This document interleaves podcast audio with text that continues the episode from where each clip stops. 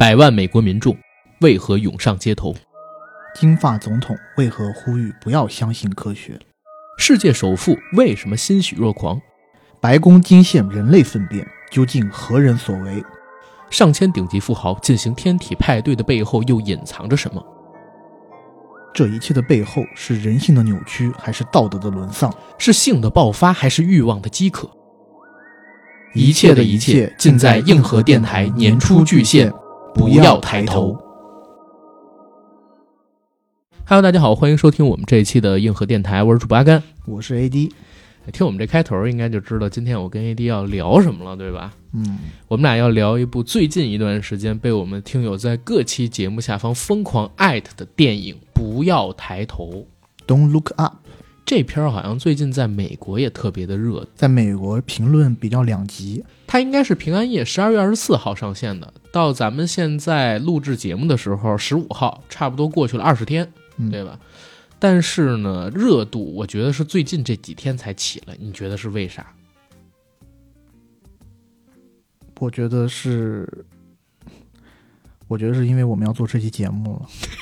你很懂我啊，我就想接这个呢。我想了半天，也他妈没有原因，就只有这个原因了啊！因为我呀，前两天你知道给这个椭圆办公室嗯是？吧？给这个军情六处，哎，然后给克格勃，现在也没有克格勃了。不是，你就给我学长打个电话呗，谁呀？拜登啊哎呦，登子，啊！我给他们都联系了，就不光是美国，还联系了什么俄罗斯，联系了英国什么的。我跟他说，硬核电台年初巨献，我们要聊一聊这，不要抬头了。你们记得在媒体上面做做声势，一下你看这舆论就起来了，对吧？但是真的，我觉得这片子挺值得聊的。嗯，我们俩都是在去厦门那段时间，嗯我们俩都看了，对吧？前后脚，都是赶那两天，因为这片儿好像从爆出预告开始就已经被全球影迷所期待了。对嗯，我看了那个片子，看到十几二十分钟，就基本上主要人物都出场以后，嗯我就发现还是那句老生常谈的话：好莱坞五大就别玩了，就你已经玩不下去了。就在这种片子里面，你看到这么多的大腕儿，是，很难想象在一个传统电影公司的电影里头还能出现这种盛况啊！而且我觉得特别奇怪，就是我还查了一下这片子制片成本，七千五百万美元。嗯，按理说不是那个小李一个人就有两千万美元吗？而且他不打折，那其他这些演员加起来，再加上这么强的制作，一共才七千五百万美元，我真惊了。难道是亚当麦凯有这种魔力？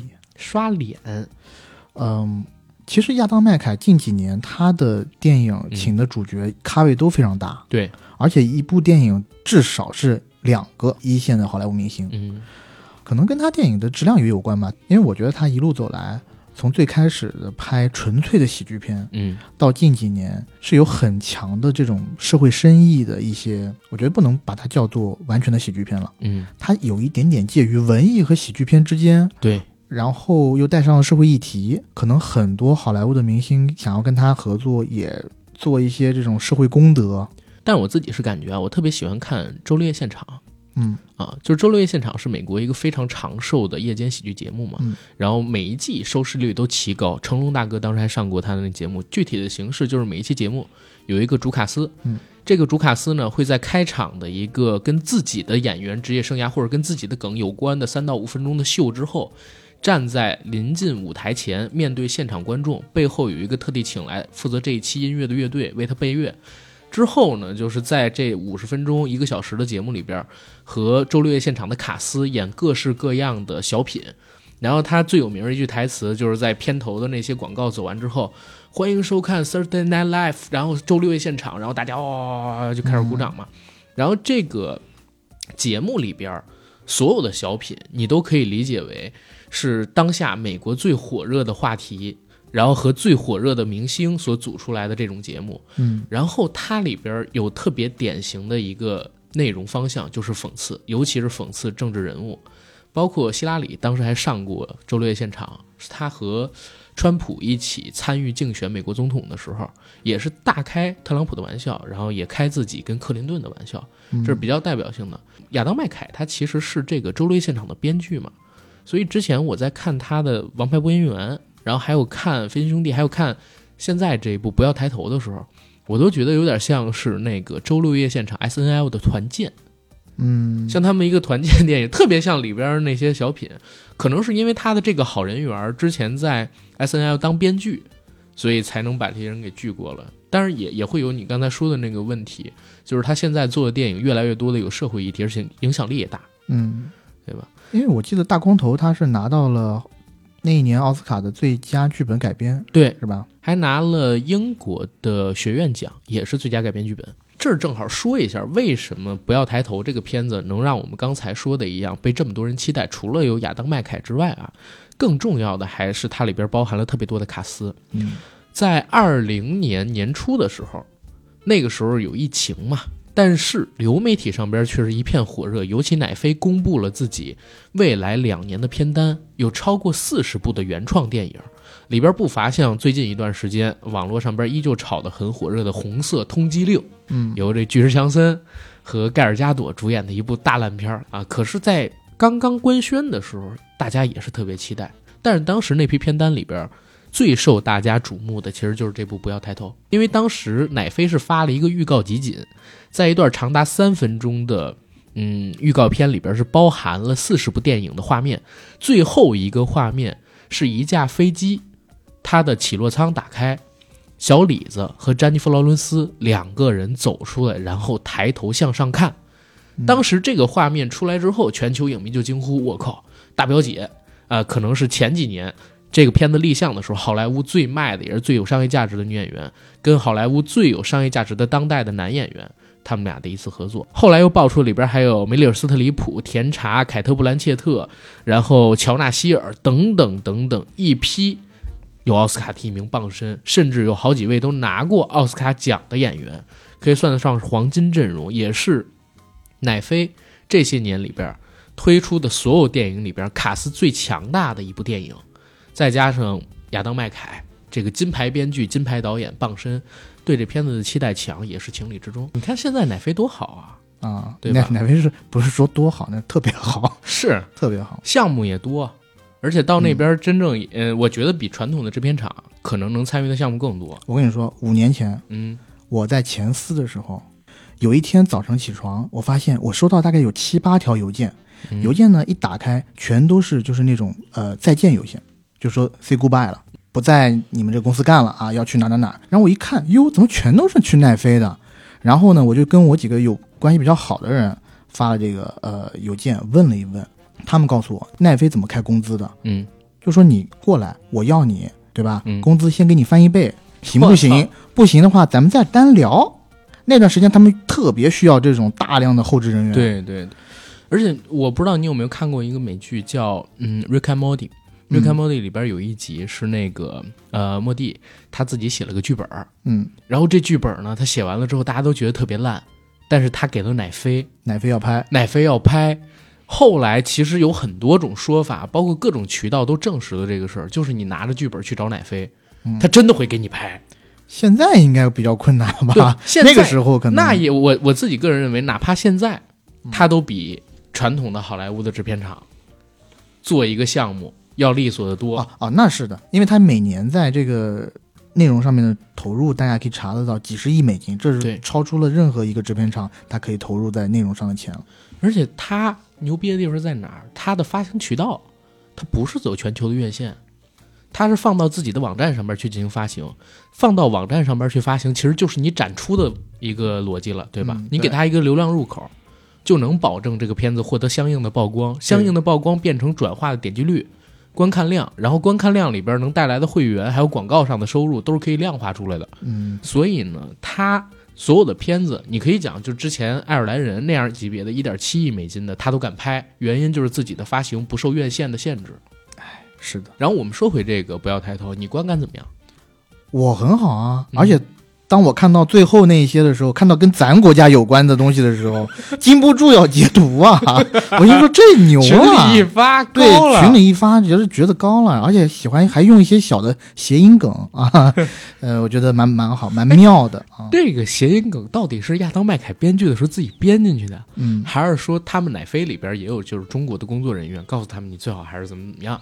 奈飞要拍这个东西的话，大部分嗯奈飞工作人员是不会去干涉他创作的，嗯，所以肯定是自主意识。对，尤其像亚当麦凯这玩政治玩这么多年，我说是玩政治梗玩这么多年，这点意识没有吗？你也是开玩笑了，真的。是我哎呦，嗯当时看到那个时候真惊了，我竖起大拇哥了，真的。绝对大拇哥了。这里面稍微有一点我不满足的，待会儿呃，当我们展开电影的时候，可以再稍微讲一下。就是我觉得有点低估我们国家的能力了。是，但是它本身讲的也不是咱们国家的矛盾嘛。是，这个片子我看完之后，我就有一个想法，我说美国民众有多喜欢这个片子，现实生活中的他们就该有多绝望。嗯而且这片子还有好玩的地儿，就是这个剧本它不是二零年的时候写的，它是一九年的时候写的。嗯，当时他们写这剧本的时候，完全没预料到疫情会来。对当时是亚当麦凯看到了一些自然环境上的变化，对这种环境变化有一个特别强的危机感，对所以他想写这么一个剧本，然后对这种环境的危机做一个隐喻。对，但是没想到，在他们剧本写完将要开拍的时候，突然疫情来了。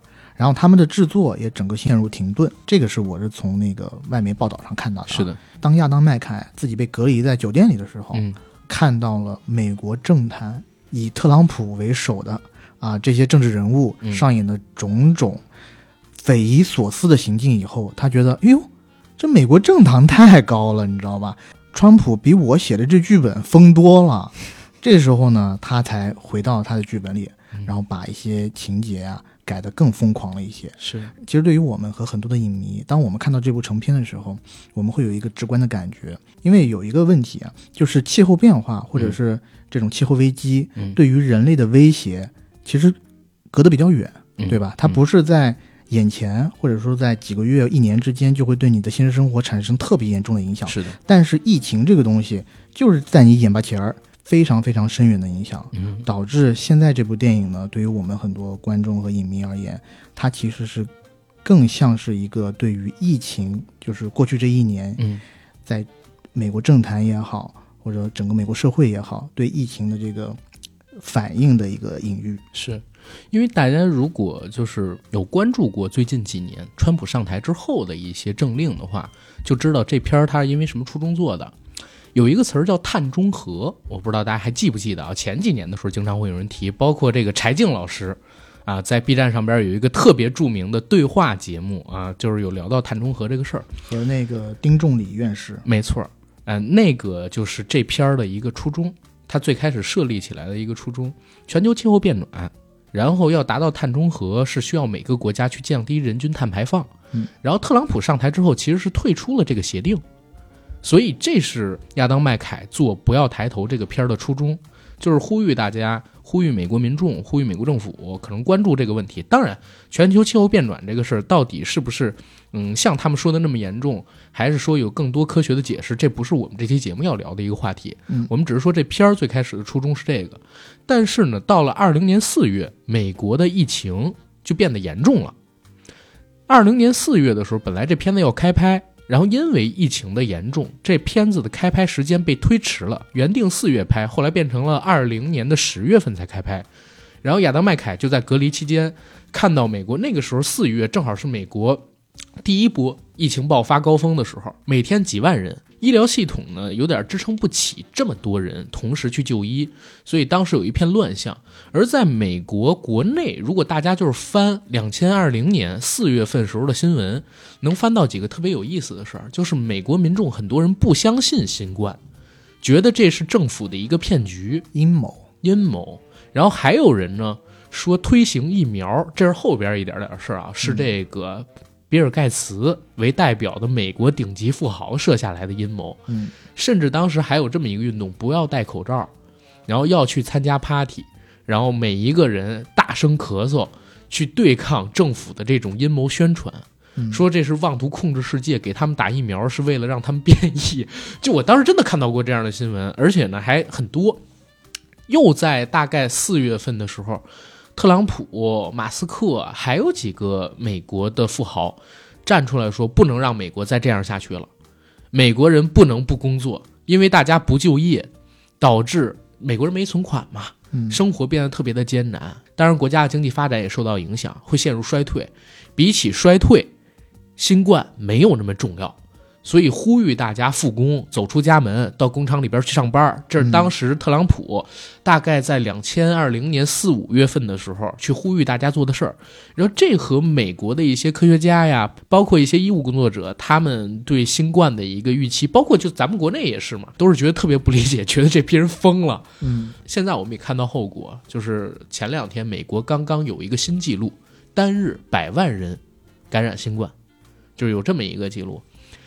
我当时看到这个事儿的时候，你想都引起这么多的感慨。作为一个创作者，亚当麦凯正好又写了一个有关于全球气候变化的片子，他自然而然就会把最新发生的这些事儿融到这个片子里边去，导致我们现在看到的这个“不要抬头”，不单单是你能够从他最初中的全球气候变暖、碳中和这事儿上边了解到他的创作意图，还能够对应起最近两年新冠疫情爆发之后美国的这种撕裂。嗯，没错。嗯，就我看外网的这篇文章上面就讲，其中一个编剧和亚当麦凯关系比较近嗯啊，他就说了，亚当麦凯做了一些相应的改动，但做相应改动的最直接原因呢，是他被刺激到了。嗯他被刺激到的原因，是因为他看到了川普在电视上发表了讲话，他觉得方川普实在太疯了。他发表了什么讲话呢？他说，美国民众，他呼吁所有的美国民众给自己注射家用的清洁剂，说这样可以对对清洁剂摔消毒水，说这样可以对抗新冠疫情，可以杀死新冠病毒。对，亚当麦凯，我觉得他当时应该世界观崩塌了。就他长这么大，估计没有见过一个国家领导人，一个世界第一的国家的领导人嗯可以做到这样疯狂的程度。哎但说实话，最近这两天我正好看了那个呃圆桌派嗯第五季的最后两期，他聊到一个事儿，就是特朗普不是也感染了新冠吗？嗯他就聊到特朗普得了新冠之后打的是什么药，那个药具体是啥我记不清了，但是他在那个圆桌派最后两期节目里边清清楚楚的说的那个药的成本百万，嗯普通人根本就打不起。为了自己的政绩呼吁是一回事儿，嗯，但是真落在自己身上，操，百万打，那是啊跟这边太像了。这些人有钱呀、对吧？对呀就任你是自然灾害也好，或者是病毒也好，嗯，对于这部分在食物链顶端的有钱人，他们是属于隔岸观火的状态。是，他其实是要让我们这些底层去为他们卖命呐喊，甚至金子半截已经在土里了，还得为他们打工。没错儿。我们呀，别这么空口说太多延展的话题，咱们顺着这篇的剧情一点儿点儿详细的去说，然后对应起现实生活中更魔幻的这些事儿来讲这个片儿，好吧？嗯，我们先说最开始，莱昂纳多、小李子跟那个大表姐，大表姐，他们俩人呢，在这个物理课上边发现了一个事儿：外太空有一彗星正在朝地球奔过来。大表姐是密歇根大学，不好意思，不是密歇根大学，是密歇根州立大学。这两个大学排名上是有上下的啊。密歇根州立大学的一个天文学的 PhD 的 candidate，就是说他还没有拿还没到有毕业，毕业，还拿还没有拿到毕业证啊。嗯他呢自己在实验室里面做实验，在观测啊，观测这个星象。一边观测的时候，他一边自己还在唱 rap，就是 Wu-Tang Clan 的一首歌。那里头有一句话，我不知道你你有没有仔细看，没看，大概是我丢出血滴子，把你的这个头 给砍下来什么之类的，类似这种。嗯呃，然后呢，他就发现了有个彗星有点异样，感觉这个东西从来没见过。嗯哇，一个天文学上特别大的发现，镜头一转就是实验室里开 party，嗯，大家都为 Jennifer Lawrence 大表姐感到高兴。对，天赐良机啊，对吧？PhD 还没拿到，学位还没拿到，你就已经有了一个这么重大的发现嗯，啊，这多开心！而且也证明了最后这彗星是以他名字为命名的嘛。，对，但是也给他带来了不少的烦恼。是，但是这是后话。嗯，在这 party 上面，他们提议让这个小李子去算一下这个彗星的体积跟速度。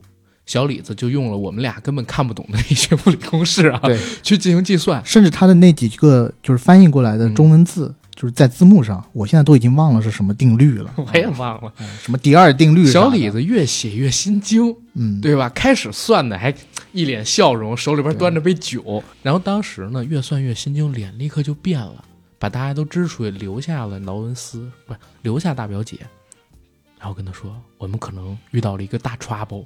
嗯，俩人一聊，我操，发现这彗星是朝着地球来的，而且时间都能算出来，就在六个月以后，半年以后，所以立刻联系了白宫当局，嗯，因为跟他们这种天文观测机构是有对接的人的。行星防御协调办公室。哦，对，行星防御办公室。然后这时候、嗯影片特别有意思，画面停格，出现了字幕，就是英文字幕啊，行星防御协调办公室。然后后面一句是真实存在的机构，还告诉了我们一个小百科，就是它的 logo 是啥样的，是长什么样。对，这个就很周六夜现场嗯啊。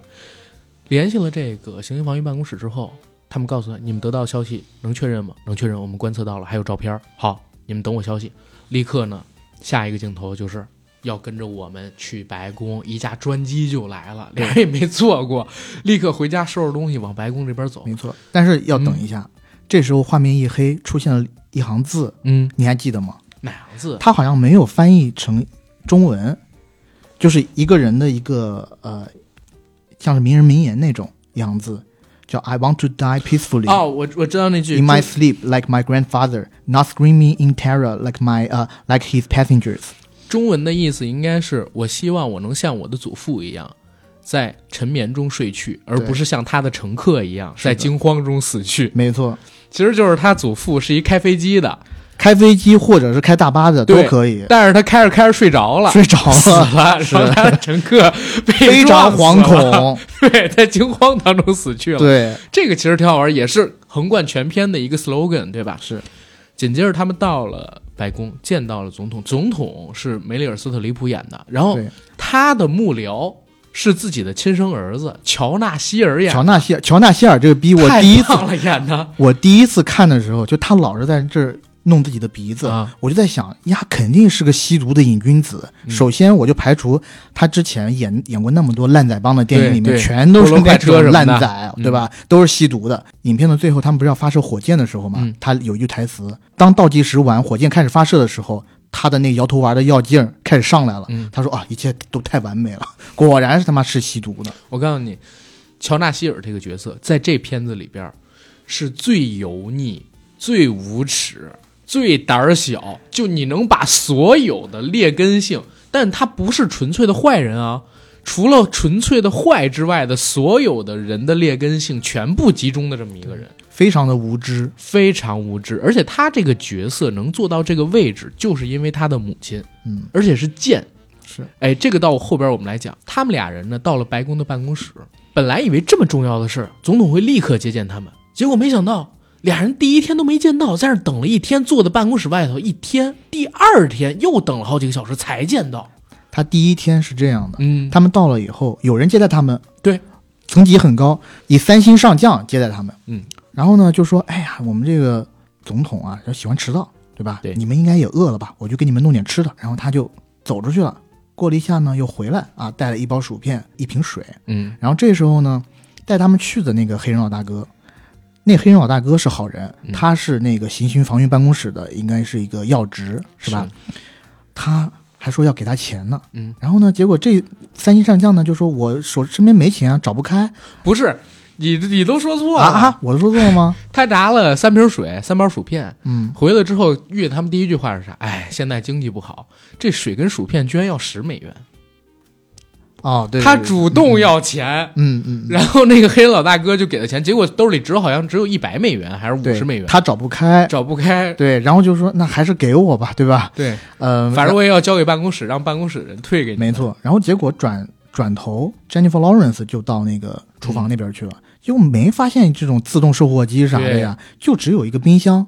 结果他打开以后，然后还问旁边的人，他说这个可以随便拿吗？我不是我要到哪儿付钱？对，类似。然后旁旁边的人就跟他说：“这里是白宫，当然是免费的。”然后他回来以后就跟呃那个莱昂纳多还有那个黑人老大哥就说：“他妈的，这点钱他们也要，他也要抢我们？他是三星上将。而且这个问题贯穿全篇”，对，就一直贯穿大表姐全篇，他都在问这个问题，我就搞不明白他为什么要拿我们每人十美元。对，这时候其实他们应该是见到了总统的，但是只有一面之缘，嗯因为总统和他的幕僚长，也就是他儿子，包括一大堆人，嗯直接就进了白宫办公室了，对吧？对，他们在聊中期选举的事儿。应该是他儿子去跟大表姐说，就是说我们有一个很重要的事情啊，你们再等等，然后把门关上了，然后结果在里面唱生日快乐，就压根儿没有把这个这么重要的事情当回事儿。嗯，结果那天他们就灰溜溜的回到汽车旅馆。要说这个，我也觉得挺搞笑的。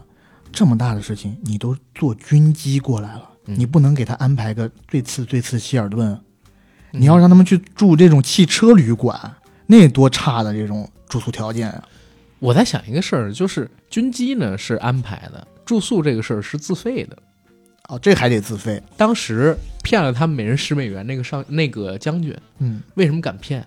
就是因为他要去别的地方办公，要出去，要出差了。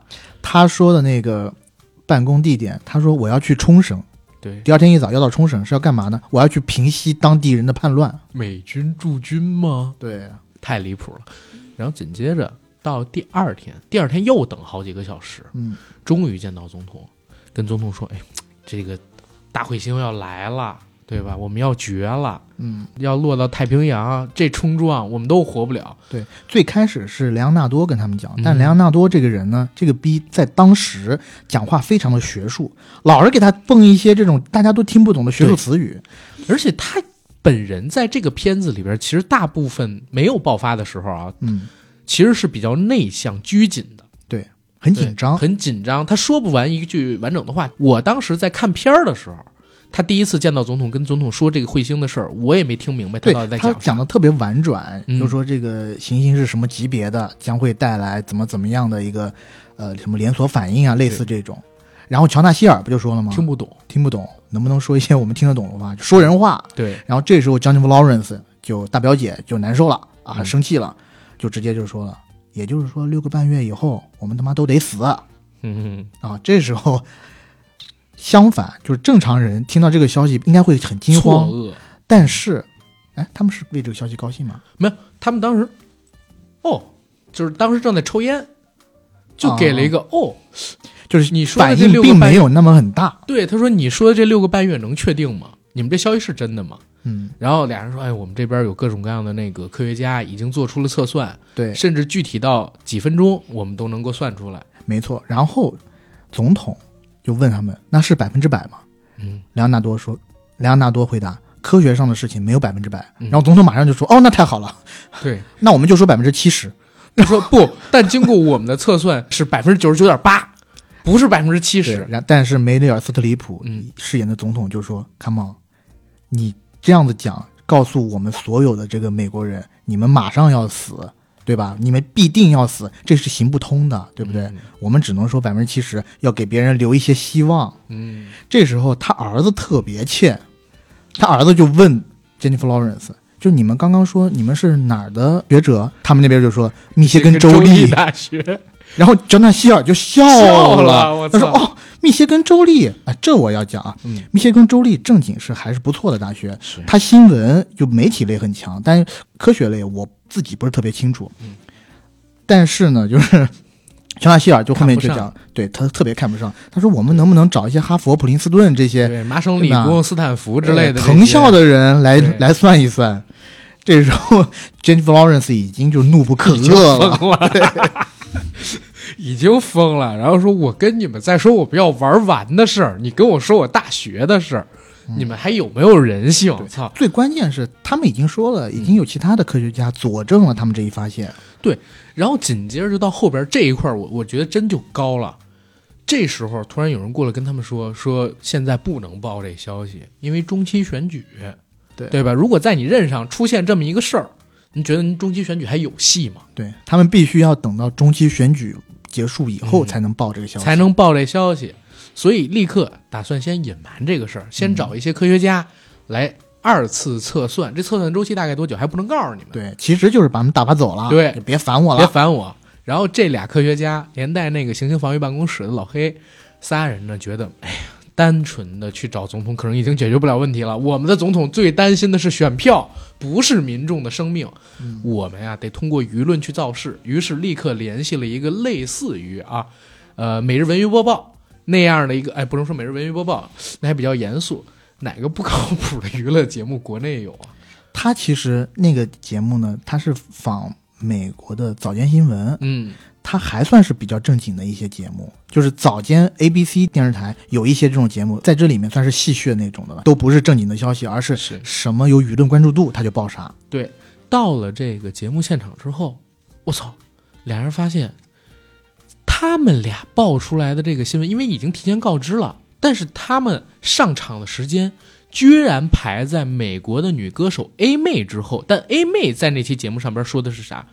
是她前男友出轨，然后她要发新歌，对，没错然后，她前男友呢被这个节目安排打来还要跟她电话，视频连线哦，那段其实很特别别搞笑笑。A 妹一开始就在那儿说，她说啊，我对他的感情太真挚了，我已经为这个事情很多天没睡好觉了。然后自己过了半秒就想，又讲了一讲，嗯，三天。然后大家都说，哎呦，那可真的不得了啊，三天都没睡好觉，天大的事儿。紧接着那渣男打过电话了，你懂我的，是他们勾引我，然后我懂你，我懂你，俩他说的他说的那句话是在当时那个场合下，那个跟他滚床单的女生没有穿内裤，所以不能怪他，他做了一些错事。做天 a 下人都会做错的事，他是成龙。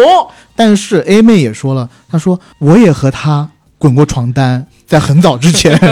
原来那个女的是一个双啊，对这块儿其实也是片子的一个亮点，因为 A 妹确实是现在美国非常火的一个女歌手啊。嗯 A 妹跟这男生互诉衷肠之后，直接在这个节目里边宣布了订婚的消息，男生向她求婚了，哇，一下舆论大爆。她有几个镜头嗯就给了社交交媒体网社交媒体就整个爆了嘛。嗯这个时候呢，莱昂纳多的家人，包括他两个儿子，是守在电视机前看的。然后那儿子就说了，就说哇，他们已经冲到这个头条了。然后这时候又说，哎。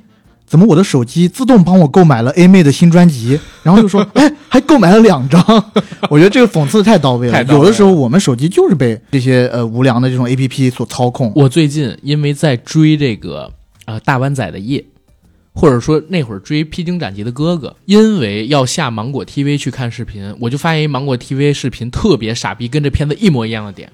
你知道所有的这个视频网站，你点暂停，嗯，然后本来画面是空无一物的，你点了暂停之后，会在画面的正当中跳出了一个贴片的广告。嗯，如果你是摁错了，你想让这个视频重新播放，我们习惯性的会在刚才点暂停的那个屏幕正当中点两下，对，哎，一下就会跳转出去，这已经很无耻了。嗯芒果 TV 更无耻，你知道它无耻在哪儿吗？嗯，你点了暂停之后，它的整个画面会缩到左下角成一小豆腐块儿，然后整个屏幕都是广告，都是那广告。然后你只要稍微没点好，立刻就跳到京东或者跳到淘宝、跳到拼多多。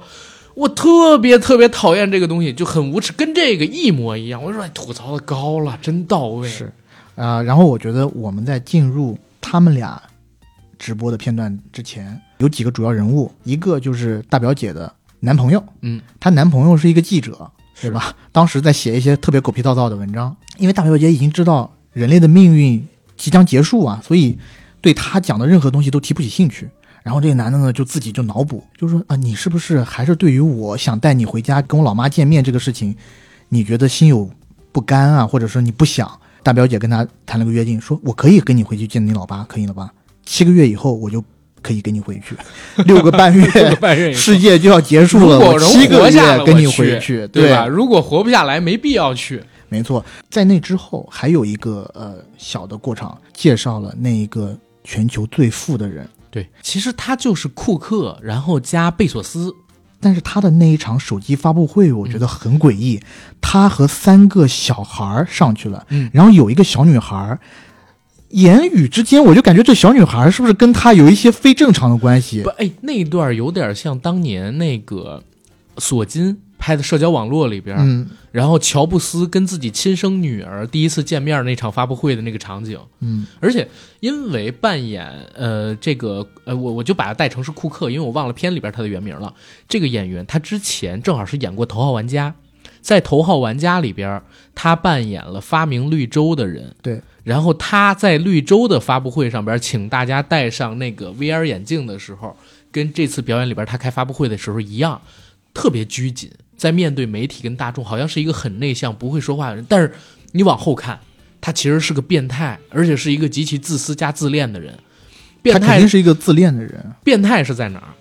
有一场戏是他安排了一个斯坦福的一个教授嗯去讲他的采矿机，然后那个女教授在讲采矿机的时候，他在众目睽睽之下贴近那个女教授，去闻他，闻她的头发，就是我我这块觉得他真的好变态。但是这个角色安排的特别好，对他跟那个小女孩之间的互动，嗯让我有一点感觉在隐喻这个男的是不是有娈童癖之类。对，就是个变态，而且那个小女孩下去的时候，就是离开的时候，还隔着保安跟他说啊某某某我爱你，嗯，然后但是很快就被带走了。我觉得这都是有隐喻的，都是有隐喻的。给他的设定呢，他是全世界最大的社交媒体公司的老板，也是全世界最大的手机厂商、手机制造商的老板。反正就是特别有钱，特别有钱权势滔天。对，市值最高的公司的老板，嗯然后他是这个总统背后的金主，因为大家都知道美国的竞选需要有各种各样的人给他投资、赞助等等的，包括特朗普当时不也说嘛，说希拉里不敢得罪我。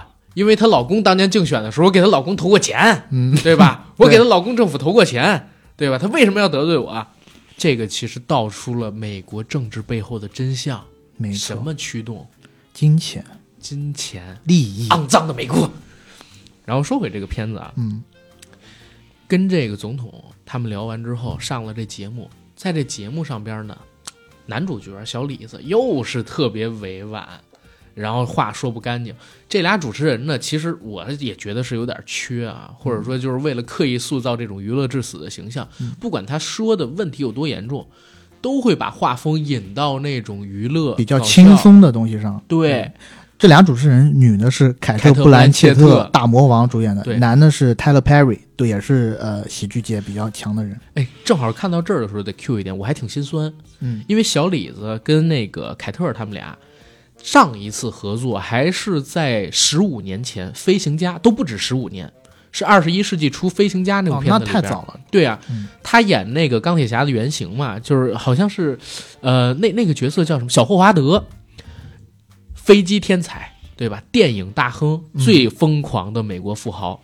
然后凯特·布兰切特在那片子里边演的是凯瑟琳·赫本，他们俩那时候风华正茂。然后等我再看这片儿的时候，都老了，都老了，小李子就整个人大了差不多三号，满脸的褶子，一脸络腮胡子，然后凯特也是脸都僵了，哎，但是但是这只是一个情怀了啊，嗯，可是大家接着往后看，我第一次真没看出来他是凯特，我是看到很后头才发现他是凯特。我也一样，我也他说话我才听出他是凯特，就是他的表情，还有他化的那个妆，尤其他又戴了假发嘛，对，就是我是完全没认出来。嗯后来因为两个主持人一直在打趣小李子，詹妮弗·劳伦斯忍不住了，上去像吊哥一样狂吼了一顿：“我跟你们说，我们都要死了，我们只有六个月的生命，六个月之后，一颗小行星九公里要砸到地球上，我们都会死，我们死定了。现在我们的政府跟疯了一样，他们不管这个，他们在关心所谓的他妈的选票，我们都要死了。”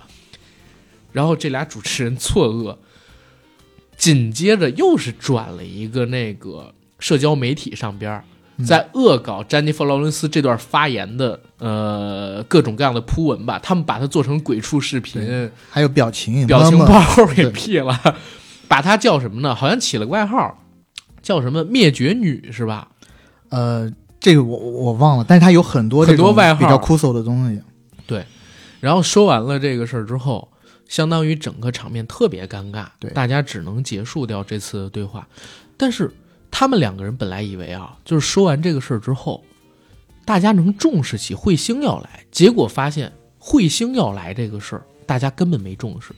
当天的节目最大的新闻当然是 A 妹那个，嗯第二一个就是她发飙的这个视频对，被恶搞，是一个大的热搜。没错。但是呢，在她恶搞之后，当然两个主持人批评了这个女的嘛，嗯对吧？批评了大表姐，也不知道是为啥，莱昂纳多在那个时候好像开了挂了，嗯，哎，他还比较圆融，因为他有点那个应激反应，所以他有这个心理医生开的镇定剂的药。对然后他还比较好的帮他们打了圆场。对，他在社交网络上面有一个缩写，突然一下爆红了，就是我最想要睡的天文学家。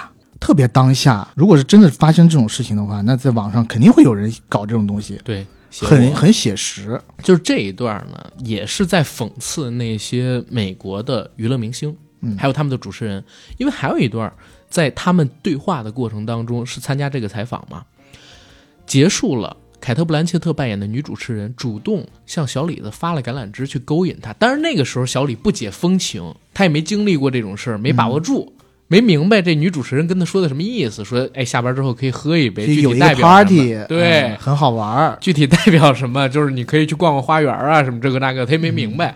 这俩人啊，就完全代表了现在美国媒体上边那些娱乐至死的明星，他们不在乎其他的东西，就在乎收视率，对，在乎自己红不红。一行人散开，马上就进入到了剧情里边一个崭新的阶段。这个阶段是什么？总统爆出来了丑闻，对他们出来以后，嗯两个人都很失落，对吧？因为网上他妈的竟然没有人关注这么大的事儿。嗯这时候雪上加霜的是，大表姐的男朋友这时候写了一篇文章，叫说：“你们知道那个说我们都要死了的疯女人吗？我跟她睡过，我实际上跟她睡过。”对写了一篇文章，一下子红了。哎，她男朋友是个记者，而且这一段就特别像那个《西红柿首富》里边常远扮的那角色，嗯，对吧？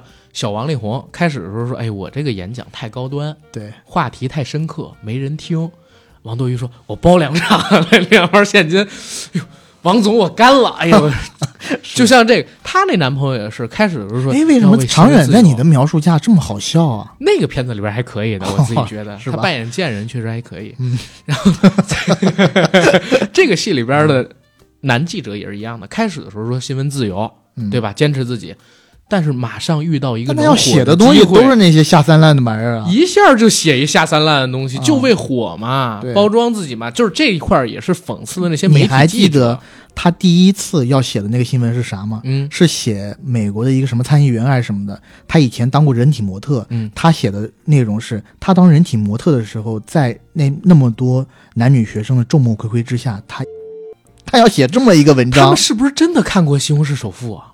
啊？是吗？啊，因为那个有一有一段，当然这段没有在公映版里边啊。啊王多鱼去给人做人体模特，嗯，然后他睡着了，醒了之后呢，被那个教授叫醒，说：“你能别睡觉了吗预告片里面有？”。对，嗯然后说啊，不好意思，刚才做了个那个什么打球的梦，然后说看你的反应，你做的好像不是个打球的梦。其实王多鱼立刻捂了一下自己的下身，对，对吧？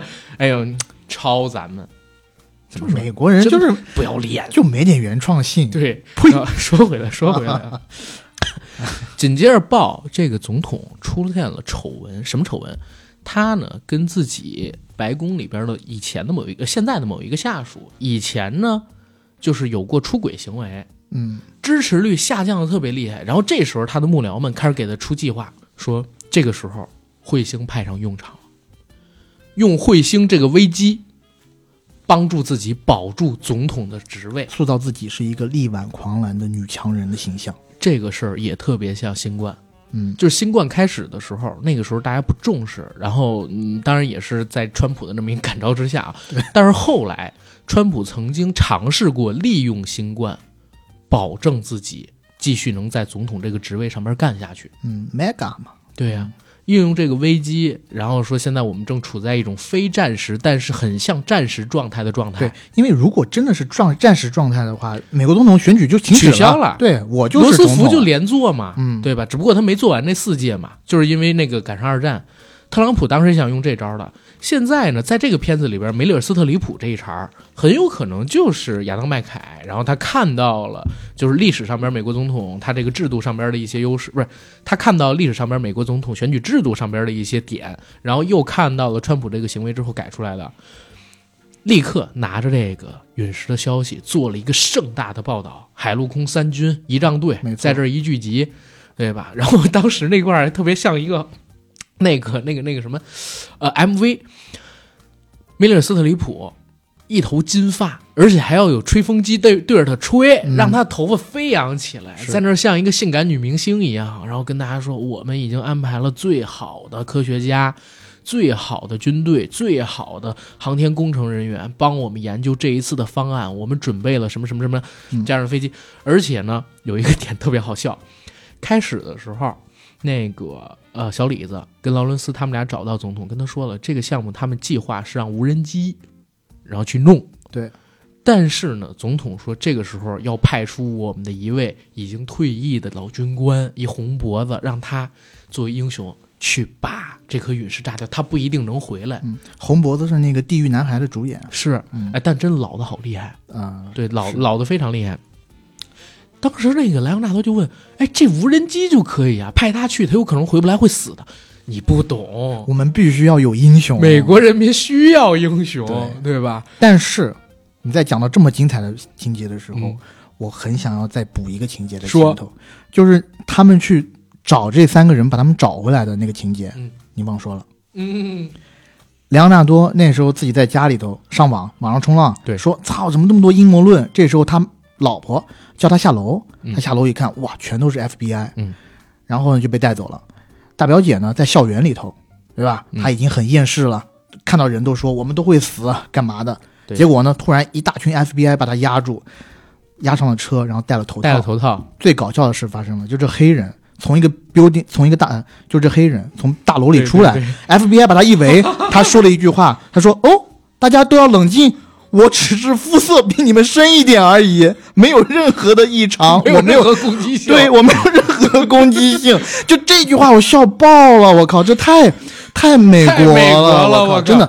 哎，黑人在美国被警察盯上，真的死亡率达到百分之五十以上。我跟你讲，真的，那些黑人就绝对不敢动的。你动一下，真的，你就最近几年你看到的消息还不多吗？前有弗洛伊德被压脖子是吧？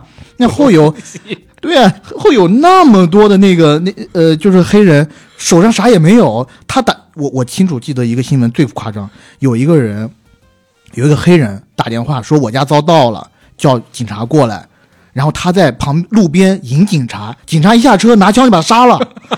他是他是要叫警察来救他，警察一下车把他给崩了。我也而且也没我问，也惊了，我也是靠惊了，我就说，这警察警察自己就是到时候他肯定是得辩护嘛。他辩护的时候就说啊，他他，我觉得他有攻击性，有攻有他手手可能放在了我没有看见的地方，我觉得他可能要要要杀而且我们刚接到了报警，对。他在外面，我们不知道他是房主还是什么。对我真惊了，就是这种是有点牛逼啊，就是是。关关键你要是单一个例也就算了。嗯你说在美国发生太多了，要不然美国这黑人兄弟零元购搞得凶的，操，搞得好，零元购的好。但是呃，我也这在这里也是呼吁，如果我们听友朋友里面有黑人兄弟的话，你们去网上查一下，真有真有吗？广州有，怎样在美国的街头保命？你作为一个黑人的话，拿一杯星巴克，没错，你只要拿一杯星巴克，然后用很 gay 的方式去喝它，就没有人觉得你有攻击性，没有人会觉得你是个 gangster。哎，大家如果不理解啊，AD 跟我说的这星巴克是什么梗，自己去这个各种网络平台搜一下“黑人星巴克”。对，哎，黑人拿星巴克就没有攻击性，或者 搜这几个关，键字就可以。美美国太疯了 太。棒了！警察真的真的，如果我是黑人的话，我出了事我绝对不找警察。为什么老往中国跑？哎，想要不然？为什么在美国那些瘸帮啊、血帮 这么盛行？那我估计他们那都是行侠仗义的，就是因为是有出了事不能找警察。这一段说完了，又见到了总统。这一次总统拿他们就当回事儿了嘛，对吧？安排的这个行动跟计划，嗯，紧接着呢，就是这计划开始。但是这计划开始之后也特别疯，因为他们选了一红脖子。对，这红脖子作为宇航员上天的时候，发表了一些演讲。发表演讲，然后特别的全种族主义。哇，他那演讲的原台词是：“在我即将迈出人类的这一小不是，在我即将迈出自己的这一小步，人类的一大步之际，我要鼓励所有认真工作的白人。”对，然后大家在看到他这个表情，说完这个话之后，所有人脸色都变了，然后说啊，这可能只是呃这个年年纪上的代沟，对吧？对对对后边他又补了一句，补两句，一句是我还要问候所有的印第安人。还有所有骑着大象的、拿着弓箭的印度人，你们为什么不一起联合起来搞一个国家？还有同性恋群体，下一句是，还有我要向所有的同性恋者发出鼓励。刚说完这句，人家给了说，我们现在马上要这个分离了，推进器，我们还是先聊任务吧。哦，好的，高了，就就这种白人南方子真的，他如果我我猜啊，他如果在现实生活中镜头只要不 K take 到他，他可能就从背后拿这个白头套到头上了，三 K 档啊，我告诉你，特别好玩的视频，也是今天我搜到的，就是三个呃华人嗯留学生，然后他们去了美国南方。据调查，种族歧视最严重的一个小镇的一个茶餐厅去吃饭，这么猛拍了这么一个视频。这么猛啊！结果他们刚到了那个小镇，在那个茶餐厅门口，他因为挨着一超市嘛，他在那超市停车的时候，遇到了一个满头银发的白人阿姨。这仨白那个白人阿姨一看这仨男生，说：“哎，你们是亚洲人吗？”嗯啊，对。然后那个白人阿姨说：“哎呀，我太喜欢亚洲人了，我太喜欢这个黄种人了，你们这个太好了，来到我们的国家，你知道吗？我孙女儿就特别喜欢亚洲人，每天在看一个东西叫动漫，还还用那个夹生的那种，啊就是那话说动漫。然后说着说着，拉了一下手拉眼角我他妈惊了，你知道吗？我操！一个白人老太太面对三个亚裔男性，我操，做出这么一个手势，大家熊市少年能闹成这样，看这个视频不得闹疯了，我操！然后紧接着去那餐馆里边吃饭，嗯，你就感觉出了仨男生，我操，幸亏是白天，吃完饭立刻就跑了，我靠，特别离谱，太太太疯了，就那 太疯了，操！南部有些地方真的，因为它又小又偏僻，你知道吧？人人又少，人又保守，越少的人越少的地方，他妈就越保守。嗯，尤其有一些那种酒吧，你要是看到外头还还放着美国内战之前那些南方州的那些国家的旗帜，你千万他妈别进。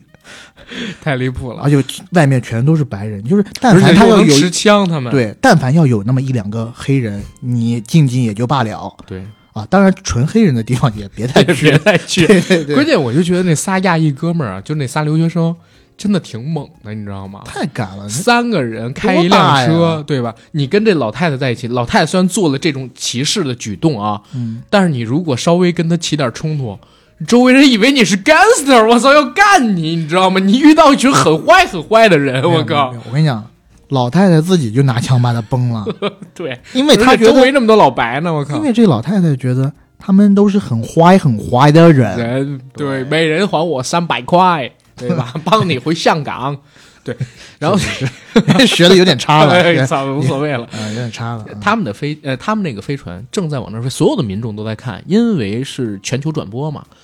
但是看着看着，突然发现不对，说怎么往回掉头呢？中间还有黑人哥们儿说，啊，没有掉头，是这个航道纠偏。我以前在海军工作过，然后拿着望远镜，不不不，他们就是掉头了。然后你就远远远看见啊，这几十个火箭，还有那个航天飞机打开降落伞，降落伞落下来了。没错，人落下的原因是什么？是因为在白宫里边，本来他们所有人都在关注这个发行呃发射嘛，嗯然后发射成功的时候，鼓掌，成功率已经到百分之八十一了，第一次分离又鼓掌，快成功了。嗯，这时候扮演金主，就是演那个可能原型是库克加这个贝索斯啊、扎克伯格那人，嗯。就是、呃、反正就是有钱逼。对对对，李朗斯。嗯。然后他呢喊了一声“贾尼嗯，”，出来一出来一，下。嗯，开始总统没听见，也跟着鼓掌呢。贾尼出来一下。对，哎，sorry Peter，不是不是不是，对我错了，我错了，我没听到，个离谱就出去了，是再回来，飞机改变，发射计划。哎，落了。对原因是什么？原因是因为这个李朗斯就是这有钱逼，嗯他发现了那个彗星上面有稀土，嗯，有有各种矿，不啊有止各种矿，对对对对。然后如果他们可以开采这些东西的话，那可以带来二十二万亿美元。如果只算他们目前探测到的，嗯，是三十四万亿。啊，这么多？，对，没探没有探测到的，不是没有探测到的，但应该有的过百万亿，啊，特别离谱。是。但是呢，我又得加一个嗯补一个小细节了，就是在火箭发射的过程当中，他就讽刺了美国网民是多么的弱智。啊当时在网络上面流行了一个 challenge 挑战快手，你想什么呢你？，launch challenge，就是你知道在推特上面有那种话题嘛、hashtag，然后 launch challenge，这玩意儿是什么呢？你大家都知道冰桶挑战，以前以前冰桶挑战就拿个冰水往身上浇，发射挑战肯定跟火箭有关。拿。鞭炮炸自己的挑战，他们拿自己的火箭，就是有那种小火箭，像那个窜天猴那对烟火焰火一样那种东西，它发射到哪儿呢？它往自己的脸上发射，嗯。然后全都是弄得血渍呼啦的。我跟你说，美国人玩儿就不到位，没有看过炮打双灯，啊也没看过快手，人都直接大裤裆，谁炸脸啊？这玩的不够高，对吧？但是这这这确实也很好笑。然后等再一回来，大家都很错愕嘛。这时候，于亮斯扮演的那个角色就开始说话了，说：“哎，里边有这么多的财产啊，不能弄。我操！然后当时那些科学家，包括小李子还有劳伦斯他们俩，你在说什么呢？你疯了吧？半年我们就要死，现在都没有半年，还有四五个月了。就这次发射失败，你知道赔多少钱吗？我们错过一多好的机会，你这项目能成功吗？然后立刻开始找那什么斯坦福的人过来给自己背书，那些科学家什么的讲了一堆 title，然后开始嗅人皮那个头发的味道，都惊了。但是这个时候也体现出美国官员的无知跟自私，就是这帮人一听说有一百多亿、一百多万亿美金有可能啊，然后再加上。说的这么振振有词，不管成功不成功，大家先笑了。对，哎，他的计划我们要先讲一嗯下，他计划是啥呢？他计划是当这个彗星飞得足够近的时对候，他们发射几十个甚至几百个采矿机三十六个采矿机，到彗星上，嗯然后应该是发一个同频震动的一个，不是不是那个采矿机呢，它会往这个，呃它会钻孔，然后往这个彗星的内部发一颗炸弹，小炸弹，然后这些小炸弹但是要在同一时间引爆。同一时间引爆，如果可以引爆的，就是如果能特别成功的话，可以炸出大概几千、几万片小碎片。对，这些小碎片，地球就可以容纳它们了。嗯，当它们坠落到太平洋或者大西洋里的时候，再由美国海军把它们全部捡回来，这样子这些矿产我们不就全部都利用起来了吗？哎，这儿其实就是刚才说到的一个问题，他们说自己已经探测出来的矿产值这些钱，嗯，没探测出来的矿产还有更多。这个项目的失败其实就隐藏在这儿，对，因为有他们没有探测出来的，他们错估了这个彗星的坚硬程度，所以结果导致没大开嘛，嗯，对吧？然后我们先顺着剧情接着往后走，大家都觉得要疯了，我操！然后小李子他们其实这一块也是一个问题，我觉得影片有呃，就是细节上的、逻辑上的缺点，我们先不说，因为这是一个纯粹的喜剧片。嗯，但是人物上的塑造上的有一个点，我觉得是不够好的，就是小李子这角色。开始的时候，他其实塑造的小李子是有一点表演欲的，嗯，所以他到了那个电视台之后，他才愿意去配合那个电视台做一些商业性的发言，然后包括他会去打圆场这一块儿。到他后来成了一个类似于科学明星、政治明星之后，我本来以为他会沉沦下去，但是在后边他又反过了支持劳伦斯他们的时候，就有点生硬，没有一个足够大的刺激他的这么一个转折点。我会觉得就是人物弧光上边有点不完整，但这不重要啊。嗯，总之，在这个开采计划说完了之后，这帮人就分成了两波，一帮是支持的，一帮是反对的，依旧要搞这个飞船去炸。现在我们看到的这个彗星呢，哎呀，小李子就被白宫的人给劝住了，说：“、你这块儿啊，你得跟着我们一起弄。现在百姓相信你，你是个大明星，你还能参与到我们这个项目里边来给我们指正指正，对吧？你不管有什么样的想法，跟我们一起合作，你才能真正参与到救国当中来。这其实也是一事儿，就是你这些科学家，你哪怕再聪明，你掌握再多的证据，你没有国家力量，你自己阻拦不了这彗星，嗯，对吧？这儿其实我们俩漏掉了一个特别好玩的点，在第一次的飞行冲撞计划被叫停了之后，然后在正式的这个呃里朗斯他的演讲之前，本来是座上客的小李子跟劳伦斯还有那个行星防御局的那个老黑，他们三个人关了小黑屋，被关了小黑屋。过了大概几分钟，乔纳希尔推门进来，哇，太贱了，乔纳希尔。乔纳明明很近，对，那么多水，这带四瓶水，嗯还有一一些小零食，非得往地上丢。扔到地上，扔到地上，然后说那个小李子，你跟我出来一下，然后你们俩人呢，先吃点喝点啊，然后你们就别去了。劳伦斯就问他，那我们要上厕所怎么办啊？我们会给你铺几张报纸，然后再给你一罐除臭剂，然后走走走走走到门口的时候，假装良心发现说，哎，美女，你是不是真的要去？当然啊，一点头，然后紧接着啪把门就给带上了，因为他跟劳伦斯本来就特别不对付，中间还有一段也也特别傻逼，在那个飞船们全都起飞之后，大家都觉得要成功了嘛，嗯，那时候呢，莱昂纳多和凯特凯特热吻，热吻。这时候乔纳希尔就想去热吻大表姐，但被大表姐拽过来。对，但被大表姐拒绝了。给了他一嘴巴，对，哎呀，这这太贱了，这个让我想到了特好，你不觉得演特好吗？啊是。啊，就特别像贾冰老师，长得也像。是 是是，然后，但是后边有一个特别好玩的点，我不知道大家有没有注意到，这是我第二次看才看到的。等他们全部都谈完，小李子过去接他们，然后画面给到那个劳伦斯还有那个黑人老哥的时候，镜头一转是从地面往起摇嘛，嗯，然后你就能看到他们吃完了薯片，喝完了水，然后在这个薯片跟水的后面有几张报纸，报纸上边呢旁边有一个除臭剂，然后盖着一个什么东西，盖着这东西的呢是白色的卫生纸，嗯，他们就在这真的大便了，很有意思。但是谁？啊，不知道，不知道啊？不知道，但那老黑就是，但那黑哥啊，嗯。说了一个小故事，我觉得也挺也挺有意思，但我不太清楚是什么深意。嗯。他说他有一次遇到了那个流行音乐的那个一个大神 Sting 嗯。啊、Sting 对吧？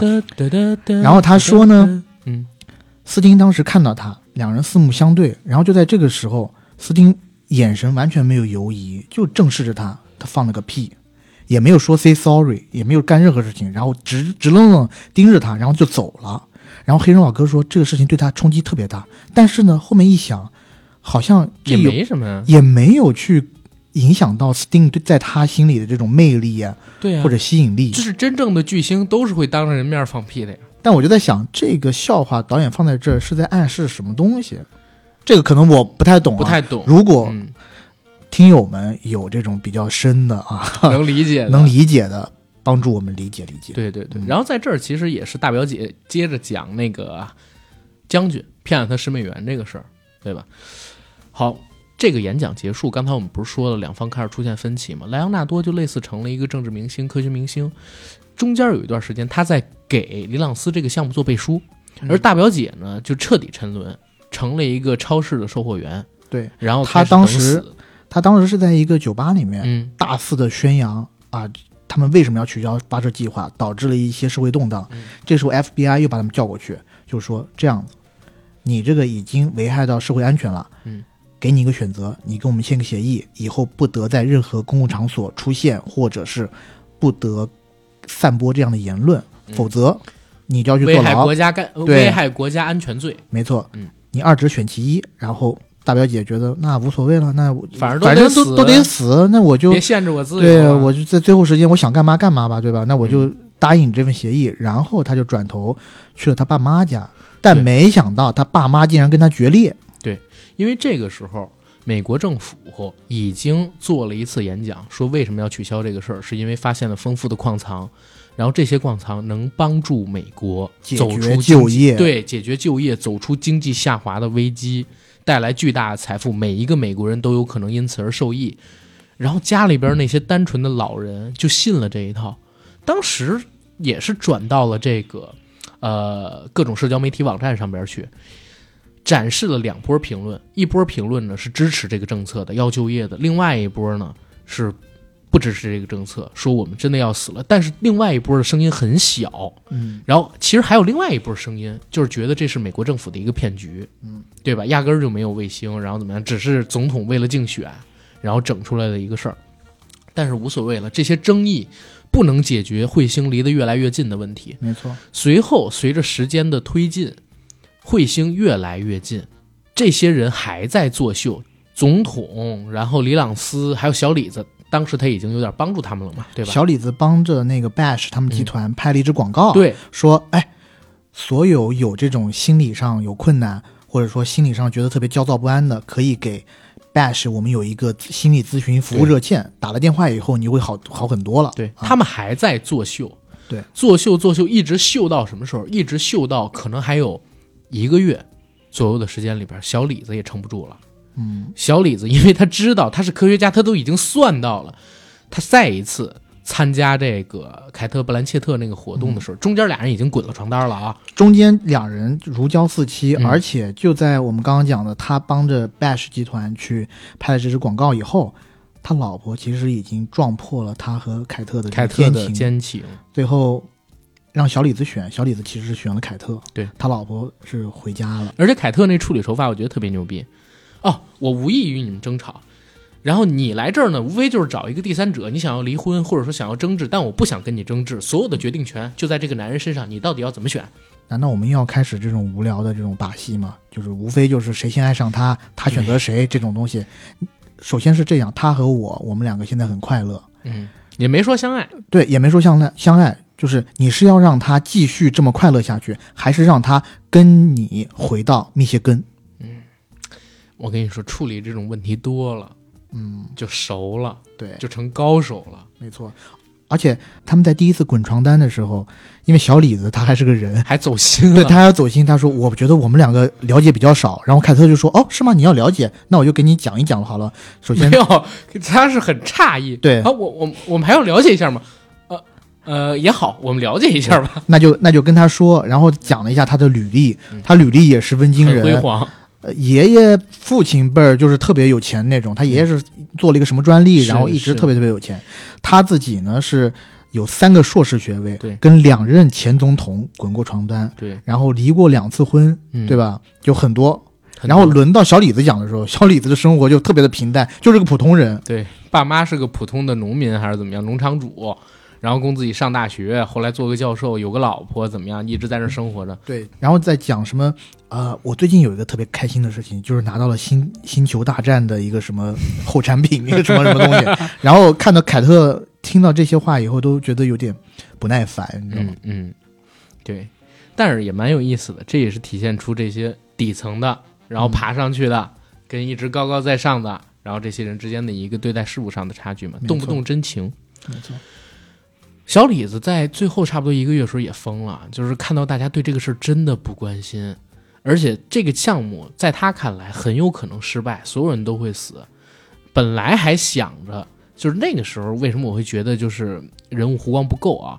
按理说呢，应该给他的完整弧光是他为了埋伏在敌人内部，然后去策反敌人，让他们最终还是选择去炸掉那个彗星，去参与到这里边去。这可能是导演原先所想表达的。但是中间他去站台等等等等也好，好像真的把小李子塑造成了一个被物化了，然后被同质化了，也变成一个铜臭的，然后也变成一个娱乐至死的这么一个沉浸于名利当中的明星这样一个角色。我觉得啊，嗯就是我当时看这个片子的时候，咱们讲他这个时间段好像隔得有点长，对但其实，在电影里面呢其实他其实就是在他老婆发现这个事情嗯之后的几场戏，就到小李子转变那场戏了。是，所以给我的感觉是，他还是对他老婆是心怀愧疚的，就是他还是对家庭的这种愧疚，对对导致了他后面的这种爆发。当然，我也觉得就是呃给的不够，给的不够。嗯，然后小李子在这个早间新闻吧节目现场，真的爆发了一次，用了跟劳伦斯第一次上同样的语言。我们已经看到了，甚至我们还拍了照。你们他妈的还要我们怎么去证明有一个彗星正要朝地球奔来，我们都要死？我现在你不要打扰我，我一定要把这个说完。他对着那个凯特·布兰切特说：“我一定要把这个说完。我们所有人都会死，这是唯一确定的事。你们难道真的相信美国政府的那个所谓的计划吗？总统疯了，里朗斯疯了，他们全他妈的都疯了。只有一件事是能确定的，就是我们所有人都会死。下一个镜头就是他被关到了 FBI 的车上，然后脑袋上被戴着头套。嗯，紧接着凯特进来，凯特进来说：“我真想不明白，大家都挺好的，你为什么要说这些话呢？”然后，呃，中间还有一些对话，我就省略了啊。小李子跟他说：“你知道吗？我爱你。”啊，你爱我吗？对我真的爱你啊！我倒是一直没想过这个问题。然后这时候，这时候，然后有人来了，说：“女士，请你现在出去，我们要走了。”然后小李子说：“我还有一句话，凯特，你还在吗？”凯特就在他旁边，不在，啪啪 啪，证人，拜拜，然后走了。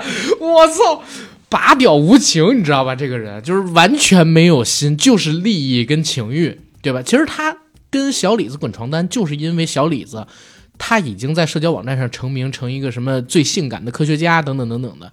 他为了满足自己一个极犹欲，在我看来是这样的，根本就没有爱、你你挺能理解他的，我觉得，啊！真的吗？嗯，就是你内心可能差不多吧。胡说八道，胡说八道。但这个时候我看到电影的时候，嗯。我是觉得另外一点让我觉得有点，嗯，不太满足的，就甜茶这个角色，嗯，一是他出现的晚，对，二是他的这个出现的这个必要性，我不不知道，就是嗯，好像没有太大的必要让他有这个角色，他出现的必要性就是让他和 Jennifer Lawrence 滚一下床单，滚了个床单。滚了床。但是还有一个可能性，他其实是代表普通人，因为在这个片子里边，就是到后最后那个阶段的时候，如果聚焦的还只是莱昂纳多跟劳伦斯的话，你觉得高知分子对，，就是高知分子，没有真正的普通民众，缺少这么一视角。但莱昂纳多那个呃小孩儿和老婆呢？但是他们都是最后一场戏回家就已经很平静了，嗯，反而是甜茶，他从最开始也不太信这个事儿，然后跟詹妮弗·劳伦斯俩人滚了床单之后，见到这个事儿，他说出他说出了一句话：“我很害怕。”代表了这些普通的美国民众，在真的看到有一个拖着尾巴的光球朝自己奔来，而且能亲眼看到的时候，那种心里的恐惧。当然给的也不够，就是确实出现的比较晚。但是这么多明星了，他在拷贝每一个卡斯在这片子里边具体出现的时长等等等等的东西。然后这个不重要了啊，小李子被带走之后，应该也是签了类似跟劳伦斯那样的一个协议，保密嘛。但是很明显，他没有按照这个保密协议走，因为他在开着车回自己家，准备去找老婆的路上，看到了那个拖着尾巴要来的彗星。对他立刻联系了大表姐，然后跟他说：“你们都看到了吗？都看到了吗？我们说的都是真的，那颗彗星真的要来了。”那时候有一个镜头，我觉得还真是挺好的，就是所有大街上的车都停了，嗯，大家开始抬头去看天空，天空上边有一个彗星在，然后立刻就是两方的一种角逐。小李子他们办演唱会，然后办一些这个集资等等等等的东西，造舆论。然后美国总统跟白宫的人，他们也搞一活动，就叫不要抬头，而且戴上了川普竞选时候那种帽子，那种红色的帽子，说不要抬头，我们要工作，不要抬头，我们要工作。但是正巧就看到什么，看到从天而降的这颗彗星越来越大，嗯，操！下边人惊了，下边人说：“你们他妈在骗我！这么大彗星，我们不都得死？你们还要炸？我靠！”开始往台上扔东西，然后大家就跑了。这时候呢，有一个特别好玩的事，因为乔纳希尔他蠢嘛，嗯就别人都跑，他没跑。然后他在现场还说：“哎，大家别急啊，别急啊，不要往台上扔东西。”这时候正好有一个人扔一瓶子还是扔啥，砸到他鼻子，motherfucker，然后就开始骂你这个贱人，然后你弄我鼻子，你找死！你你知道我是谁吗？你是贱民！我操，就是贱民从他嘴里边说出来。他同时有三场嗯，发布会，不能算发发布会吧？嗯一场是演讲，一，场是米利亚斯特普里普的演讲，另外一场呢就是 AMA 的那个演唱会，嗯，那首歌还正经挺好听的。还有一场呢，就我们之前讲的那个克里斯·埃文斯的美国队长，美国队长扮演者，他在里头也是一个别的名字的影星，拍了一部电影叫《全面毁灭》。嗯然后呢，他做了一个采访，在这两场就是一个是要抬头，一个是不要抬头的这个演唱会中间，嗯对吧？他也做了一个，但是呢，讲的都是他妈废话。他说的是，大家可以看到我身上带的这个胸针，同时有向上和向下的箭头，意思就是我们既要向上看，也要向下看。对，就是美国社会已经有太多的不和谐的声音了，社会已经撕裂了。我做这样的一个胸针，就是要弥合大家的这种冲突，大家还是一家人。前一个问题，主持人向他提问说：“你做的这个电影也是陨石冲撞地球的事，而且嗯你电影的上映时间就是预期当中陨石要撞到地球的这个时间，你怎么看陨石这个事儿？”然后他就说了刚才你说那话，但他说完这个话之后，紧接着是啥？我觉得大家一定要在电影上映之后去看我的这部电影，对，因为我的电影就是要让大家弥合仇恨的，弥合仇恨，面对危机，对，大家一起来看这部电影，这是最好的娱乐方式。特别离谱。操他妈！这个电影上的时候正好是彗星撞的那一天，对，看完就死呗。是我一个是佩服这在这里头把这些做宣传嗯无无所不用其极的这个现象描绘的特别淋漓尽致。嗯还有一个就是，你不感觉现在社会上是有很多人，他看到有一些人呼吁这个，然后另外有些人反对、那个、做理中客，他就做理中客，但是他理中客的表述就是他什么他妈都没表述。哎，我告诉你，比做理中客还让人讨厌的是啥？嗯，就是像克里斯·埃文斯这种，曾经有一个中国人，他在某一个导演的那个葬礼上边说：“哎，他是我的好好老师，是我人生跟艺术道路上的老师。”半年之后，我不是我怎么回馈我这个导师呢？那就是半年之后，我有一部电影中美合拍的，然后要上了，然后大家在这个电影里边还能看到我继续扮演什么什么什么什么。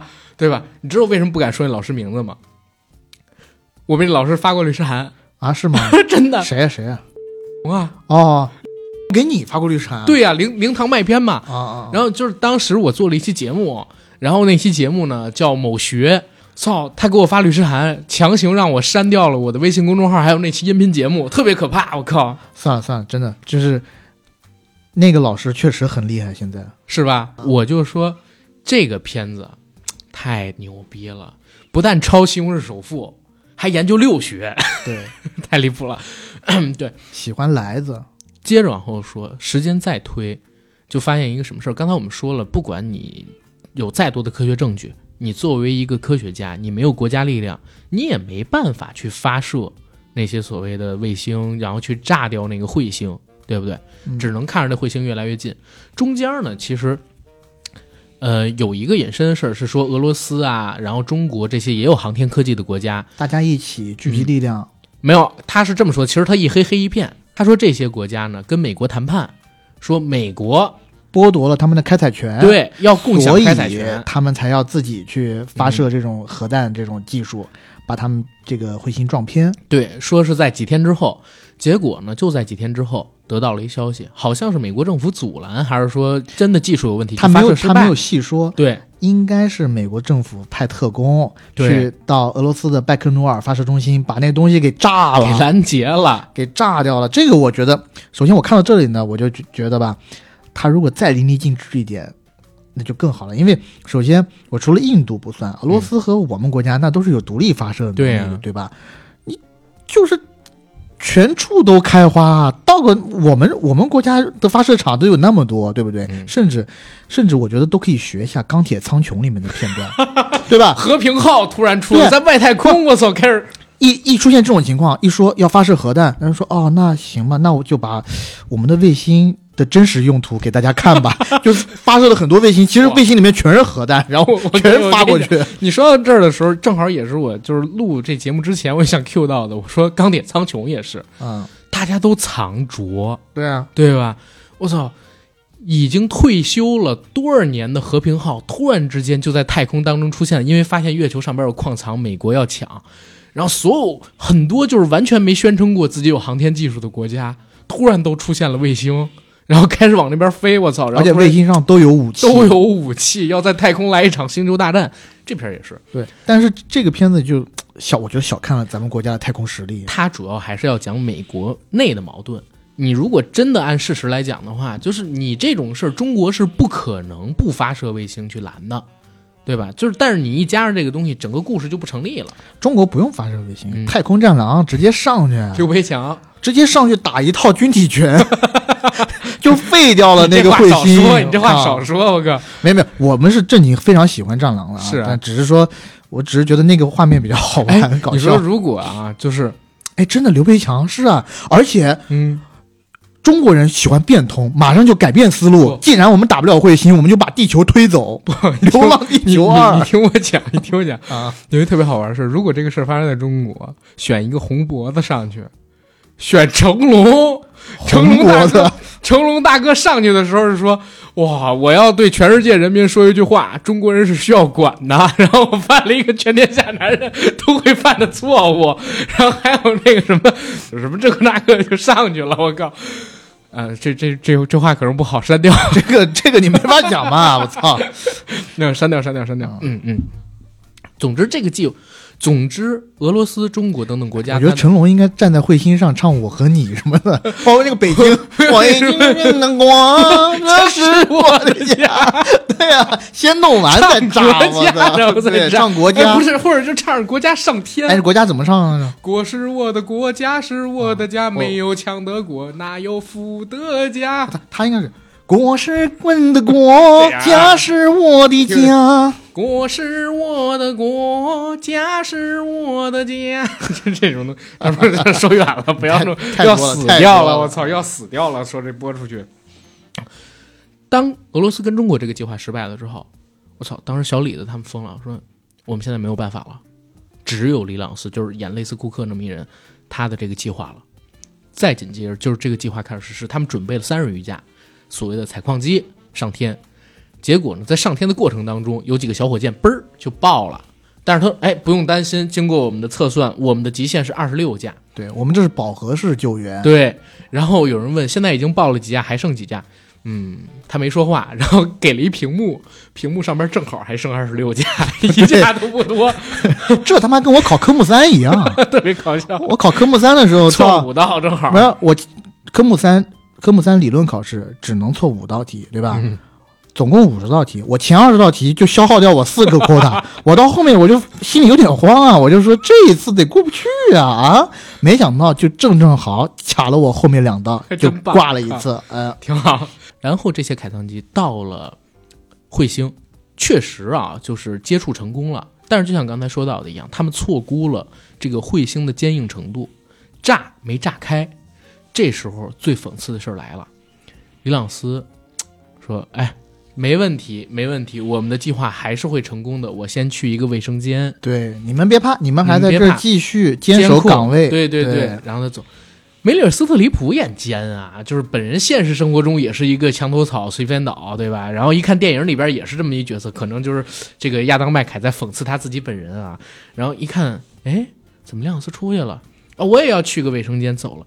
自私到什么地步，都忘了带自己的儿子。他儿子都没带，对乔纳希尔说：“啊，这这他应该会回来的。啊，他应该会回来的。”大家问你你母亲什么事儿啊？就别担心，我还在呢，什么这个那个的。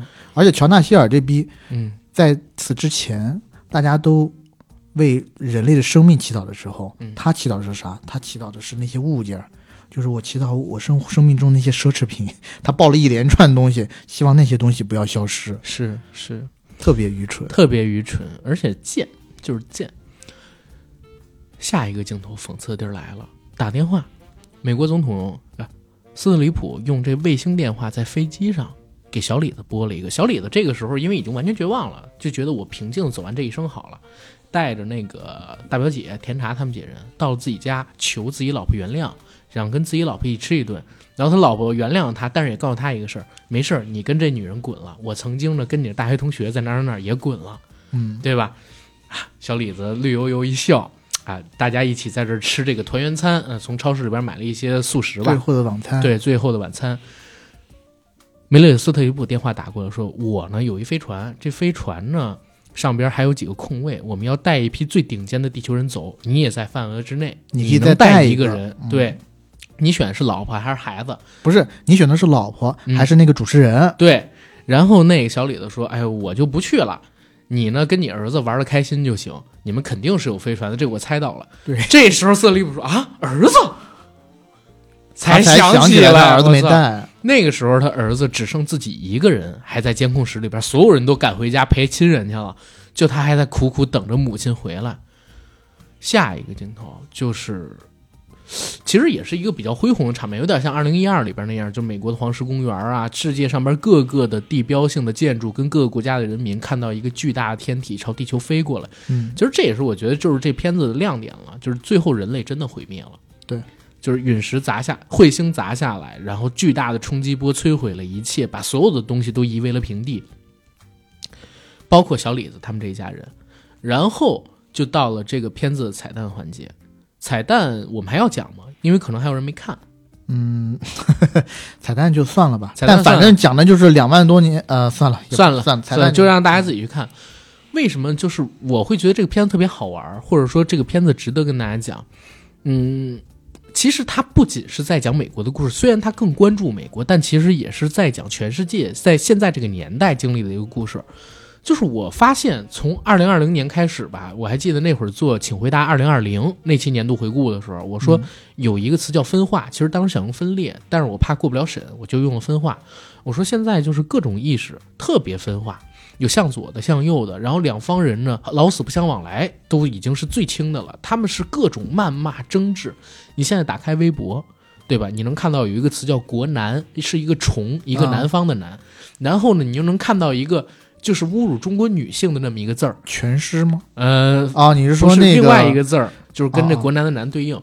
然后你又能看到一个侮辱中国女性的字儿，然后他们两方就在这个网络上边各种对喷对骂，李静蕾的事儿也是，呃，他们在争执，然后霍尊啊什么吴某他他们的事儿全都是这个样子。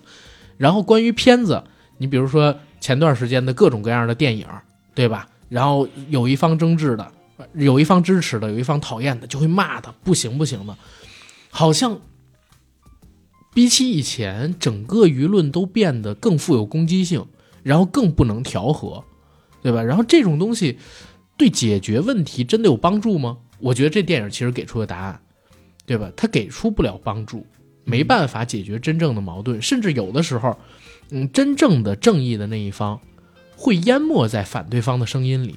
嗯啊，这是这个片子里边所想表达的。然后在这种情况发生的时候，就是人类走向灭亡的时候。当我们不去控制的时候，就是人类走向灭绝的时候。这是这片子里边的东西。然后他带入的所有，为什么美国的影评人，或者说，呃，当时在烂番茄上边给出最终百分之五十五新鲜度的这些专业的白左，对吧？他们不喜欢。其实这个片子在讽刺他们啊。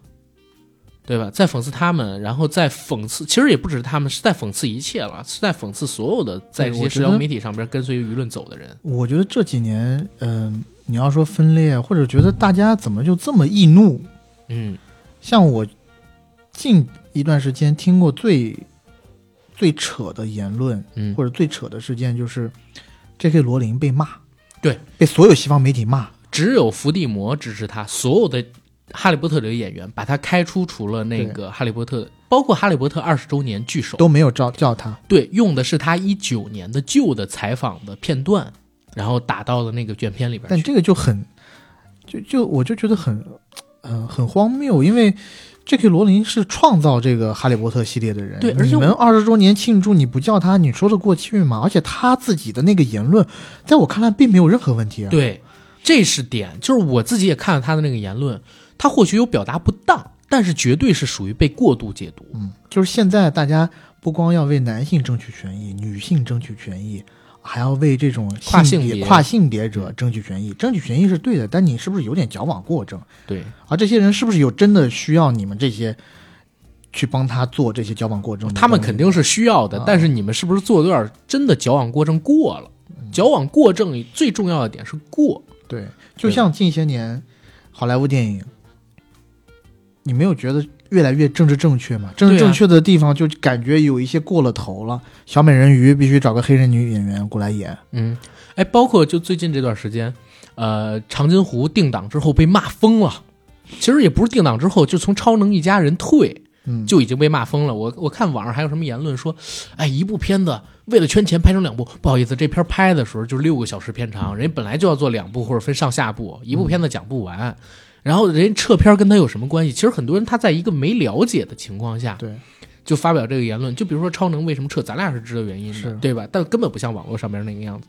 然后呢，针对于其他的各式各样的事件，就是争执都变得非常非常的尖锐，而且不能调和。我不知道这个点的原因是什么，是大家现在越来越易怒吗？还是越来不愿意沟通，不愿意倾听？不愿意去相信，嗯，不愿意去接受不同的观点。不愿意相信这个点特别好。嗯，对，对，所以这也是这个片子，就是它为什么能有这么大热度的原因。它其实还真的有社会意义，就不单单是一个讽刺、一个喜剧。虽然它有很多就是逻辑上边说不通的地方，嗯剧作上边我们觉得做的不够好的地方，但是作为一个二零二一年年底推出来的这么一部电影。在现在这么一个时局里边扔出了这么一个话题，然后让大家去讨论，我觉得是一个挺好的尝试，能让大家从。对，从文艺作品里边去尝试着感受我们现在这个世界到底有多撕裂，该怎么样去弥合这个世界的矛盾，让世界变得更好。对，反正我在这里我还想推荐两个电影，嗯 n e t f l i x 的，是类似的，但它是做的呢是像那种伪纪录片形式的，嗯一它其实做成系列了啊，就是最近我看的这个叫《二零二一去死》，还有一部电影叫《二零二零去死》，那个也挺有意思的，它也是把真实事件放到一个纪录片的一个伪纪录片的形式里头，嗯。然后再加上一些演员的表演去嗯。戏谑、去讽刺他们。是，啊，就是像这种东西，我觉得挺挺难得的，在现在这个嗯啊、语境底下，对，所以。我希望大家没有看《不要抬头》这个片子的朋友，去找找片源，看看这部电影。如果你也正在被现在这种嗯时局所困扰着，然后你就应该去看看这样的电影，然后思考一下，同时把它推荐给你身边的朋友。这也不是什么院线的电影，也不需要你花钱，对不对？你能做的就是去找找资源，然后推荐给身边的朋友而已。嗯，然后我们这期节目我觉得可以聊到这儿了吧？嗯嗯，差不多。行，做个广告，我们的节目硬核电台已经在全网各大播客平台同步播出，欢迎各位收听、订阅、点赞、打赏、转发。我们也欢迎加我们的官方媒体账号“硬核班长”，想进群的加 J A C K I E L Y G T 的个人微信。然后这儿我说一嘴啊，我每一期节目都会写一些文字稿。然后大家可以通过下拉的节目简介栏去获取一下这个节目的相关信息。如果你下拉下拉不到，就代表你那个平台不支持，嗯对？吧？我们提供这个所谓的文稿。然后刚才说了，想加群的就赶快去加，别的事儿没什么了。然后年前呢，呃，我跟 AD 还会有几期节目，感谢大家过去一年对我们的支持。这期就到这儿了，谢谢大家。谢谢大家。